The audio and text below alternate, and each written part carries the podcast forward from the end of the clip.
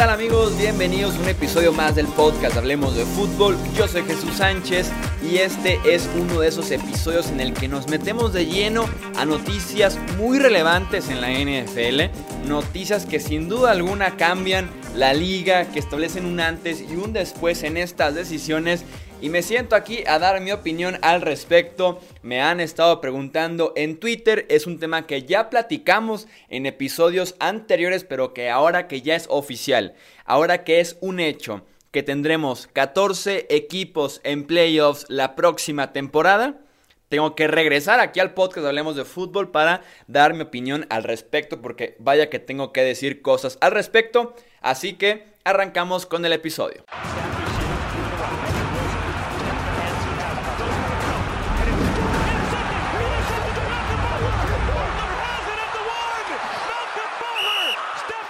Y sí, como les decía, oficialmente tendremos 14 equipos la próxima temporada de NFL.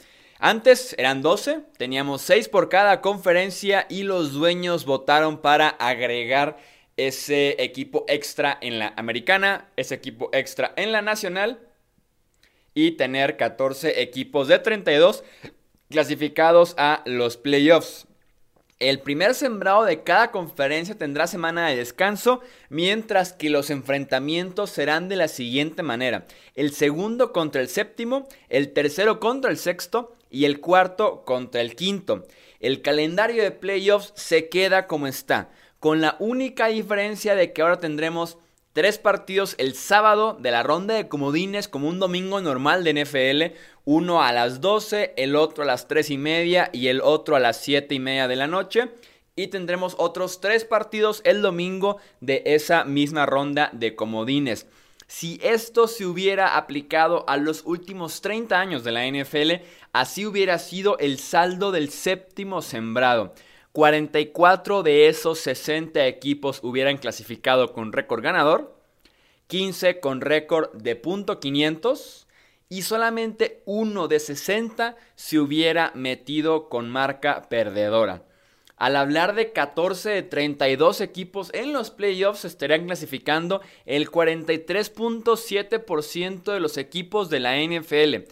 La NFL se mantiene en ese sentido como la segunda liga más complicada de clasificarse a los playoffs entre las ligas profesionales estadounidenses. Solamente grandes ligas, que tiene el 30% de equipos en postemporada, es eh, la más complicada de meterse a los playoffs. Esta decisión se veía venir hace un mes más o menos en el mismo podcast. Aquí hablemos de fútbol, en YouTube, en nuestras redes sociales les decíamos que esto era una posibilidad que era algo que se estaban buscando, que estaban empujando bastante fuerte los dueños para meterlo al nuevo acuerdo colectivo. Y una vez que se firmó, que se aprobó ese nuevo acuerdo, ahora sí venía votación para aprobar estos dos equipos extras y que era obvio, señores, era obvio que iban a aprobarlo. Ahí les va, creo que es una situación en la que todos ganan al final de cuentas, les guste o no, es una situación en la que todos ganan y es por eso que no hubo ningún problema en que los dueños lo metieran al acuerdo y después lo votaran a favor y que también los jugadores sin ningún problema dijeran que sí a esa condición del nuevo acuerdo colectivo entre dueños y jugadores de la NFL. Los dueños con este eh, equipo extra en cada conferencia. Tienen un partido adicional en la americana y un partido adicional en la nacional de playoffs, lo cual significa más dinero. Los dueños de la NFL están aquí para hacer dinero como cualquier otro negocio en el mundo. Según yo, según yo no hay ninguno que funcione como caridad. Como cualquier otro negocio en el mundo, están aquí para hacer dinero. Y un partido extra de postemporada en cada conferencia es más dinero. En estadios, en memorabilia, en gastos adentro del estadio, en anuncios, en televisión, en lo que se mueve la NFL, en lo que crece la marca de la NFL y de las franquicias específicas que juegan ese partido. Entonces, aquí con los dueños es más dinero. Ahí los dueños ganan con los partidos extras de playoffs. Los jugadores tienen un partido más en el que se pueden ellos mostrar al universo un partido más que además es un partido estelar por ser un partido de postemporada. Es una chance extra para ellos de ganar un Super Bowl. Si antes quedarse a un juego de los playoffs significaba que se acababa el sueño por lo menos durante ese año. Ahora el sueño se extiende por lo menos a una ronda de playoffs y a partir de ahí un par de victorias, una rachita que agarraran por ahí y estaban a un paso de ganar un anillo de Super Bowl. Entonces los jugadores, si les dicen tienes oportunidades, eh, pues bien, mayor oportunidad de ganar un Super Bowl, de cumplir con la meta anual de cada equipo de la liga, van a decir que sí es más cercano el que se metan 14 equipos a playoffs que 12 eh, de jugador al Super Bowl. Entonces, los jugadores en ese sentido también ganan porque tienen exposición de un juego de playoffs y además la chance real de ganar un Super Bowl como séptimos sembrados. Los equipos también ganan en ese sentido porque también al tener mayor ingreso también es mayor el tope salarial, las finanzas del equipo, los bonos y demás. Y también tienen esa chance extra como franquicia de poder decir somos una franquicia que ganó el Super Bowl. Somos una franquicia que tuvo la exposición de clasificarse por lo menos a postemporada como el séptimo sembrado. Y si bien nos fuimos eliminados eh, desde la primera ronda, por lo menos pasamos a playoffs, tuvimos esa exposición, tuvimos el apoyo de la afición y demás, entonces ganamos como equipo, como franquicia y tenemos la chance de ser campeones a pesar que terminamos como el séptimo mejor equipo de la conferencia americana o de la nacional. Hablando de la NFL como liga, también más y más dinero. Los ingresos son más altos porque tienen también televisión, estadio, anuncios, marca que es importantísimo, el valor de la NFL a nivel Estados Unidos, a nivel mundo, etcétera, etcétera. Entonces la NFL también gana en ese aspecto. Y por último tenemos, bueno, no, penúltimo tenemos head coaches y GMs que también son de los grandes ganadores, ¿eh? ¿Cuántas veces hemos visto reportes en los que es la semana 13, semana 14 y dicen, lo único que puede salvar a este head coach es que se meta a playoffs? Tal vez si, eh, no sé, Jason Garrett se mete con los Dallas Cowboys a playoffs la temporada pasada, se quedaba.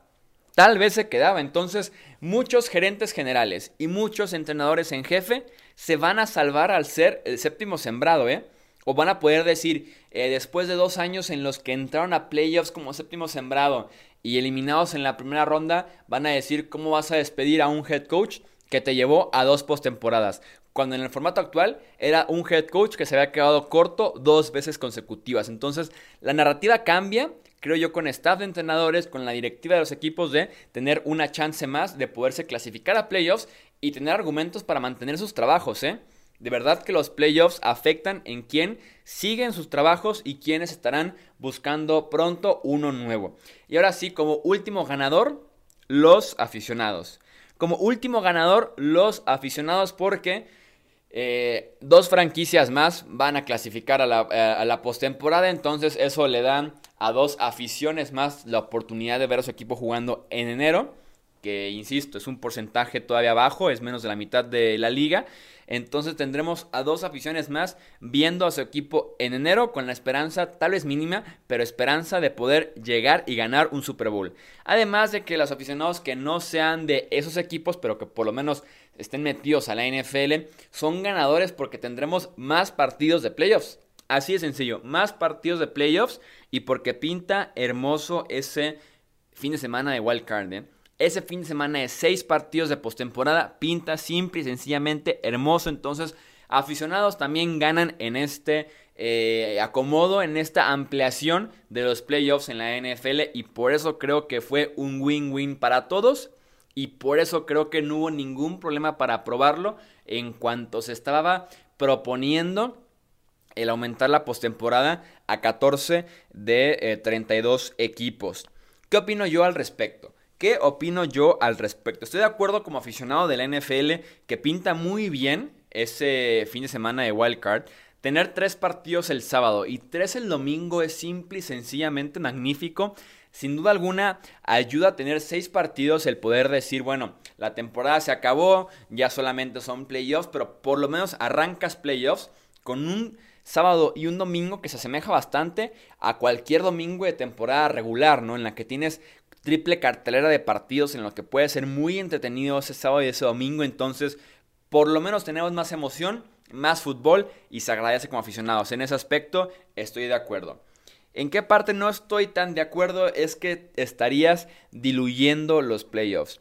Si bien la estadística nos dice que solamente uno de 60 equipos en los últimos 30 años hubieran clasificado con marca perdedora, no es necesario tener marca perdedora para ser un equipo mediocre. El 8-8, el 9-7 eh, son marcas que a veces engañan o que uno ve como que estás por arriba de 500, pero que híjole, híjole, creo que no lo merecías o no eres igual de bueno como lo pudiera indicar tu récord. Entonces, si lo ven aplicado a la temporada pasada, hubiéramos tenido en postemporada a Devlin Hodges. O a Mason Rudolph, el quarterback que hubieran eh, querido iniciar los Steelers en la postemporada. Que bien, no tenían marca perdedora, pero estaban 8-8 y hubiéramos tenido que ver a Devlin Hodges o a Mason Rudolph en playoffs. Y a mí no me agrada la idea de ver a ninguno de los dos. Y por la nacional hubiéramos visto a unos Rams que no tenían identidad.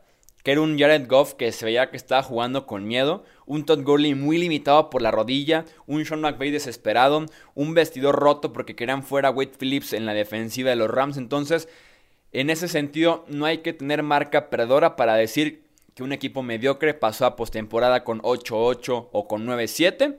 Y es por eso que creo que diluyes ligeramente el nivel de los equipos que entran realmente a los playoffs. Tampoco me, agrada mucho la idea de este partido del sembrado número 2 contra el sembrado número 7. Pinta que tendremos palizas, ¿eh? Este año hubiera sido ese Chiefs, eh, esos actuales campeones Chiefs, contra Devlin Hodges y los Steelers ese partido no pinta nada interesante para ser partido de playoffs, ¿eh?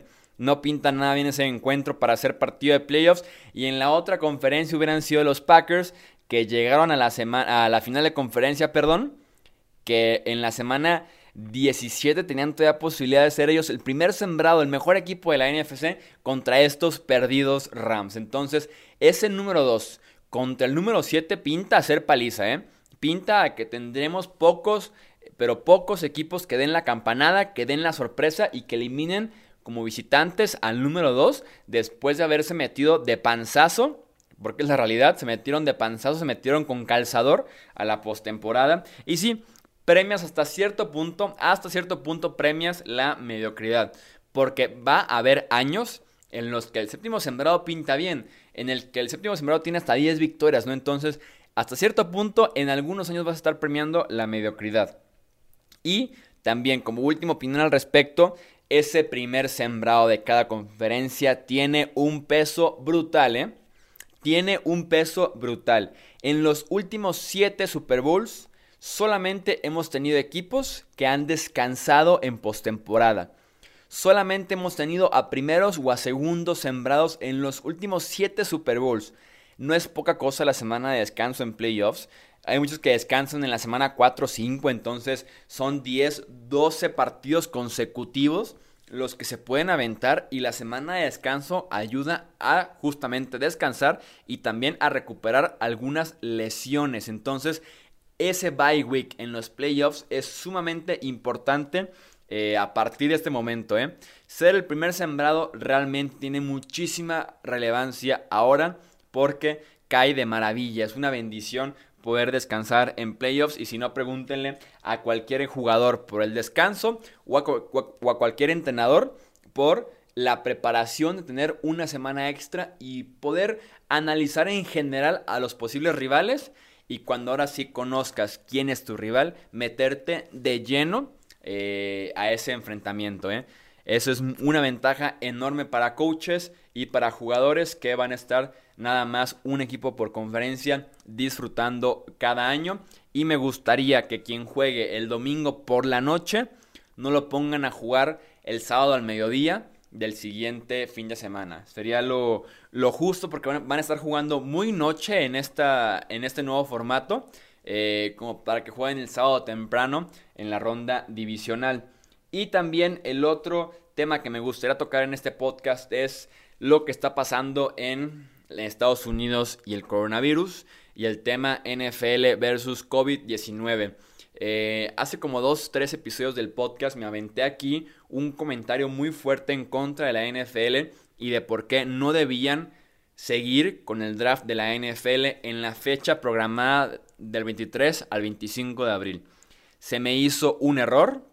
Lo criticaron eh, gerentes generales de la NFL, lo criticaron los medios que parecían portavoces de los gerentes y dueños de la liga, pero la liga optó por decir el draft se mantiene y quien diga lo contrario o lo critique va a ser multado o penalizado.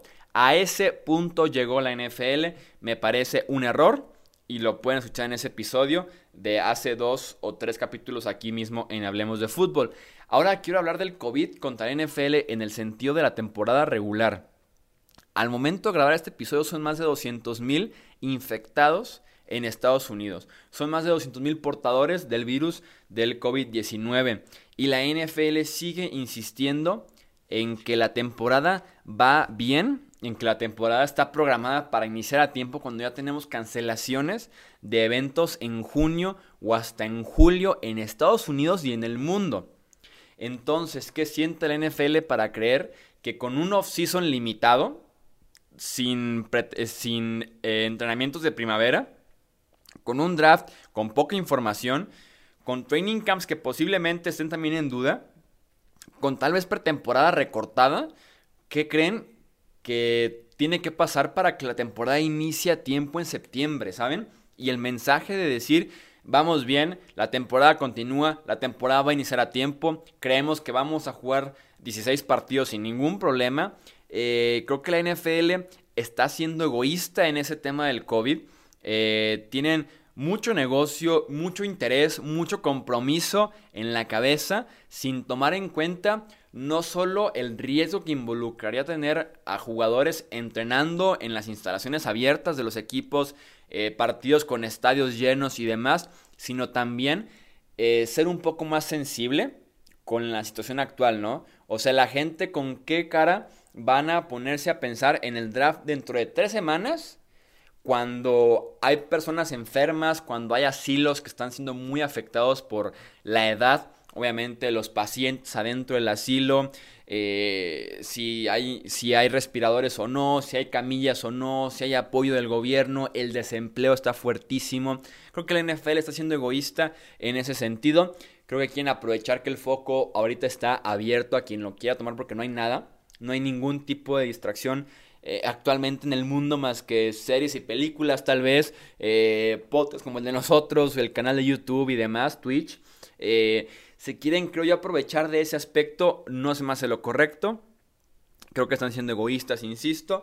Hay un mundo de intereses y están poniendo los suyos por encima de los intereses del mundo. Estuve de acuerdo con mantener el draft, perdón, en desacuerdo con mantener el draft, lo critico bastante y también critico bastante el hecho de que eh, estén tan eh, aferrados con que la temporada inicia a tiempo en lugar de decir ahorita no es prioridad, Ahorita no hay que hablar de eso. Está, eh, creemos que pudiera ser, pero está en duda.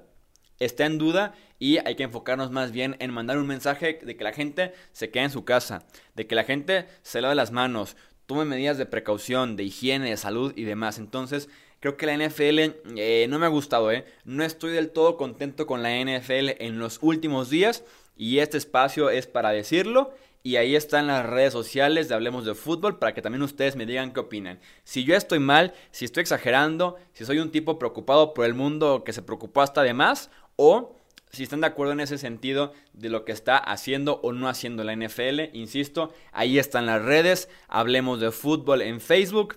Hablemos de fútbol, arroba hablemos de fútbol en Instagram y hablemos foot en Twitter. Así nos encuentran para que ustedes también me den su opinión al respecto.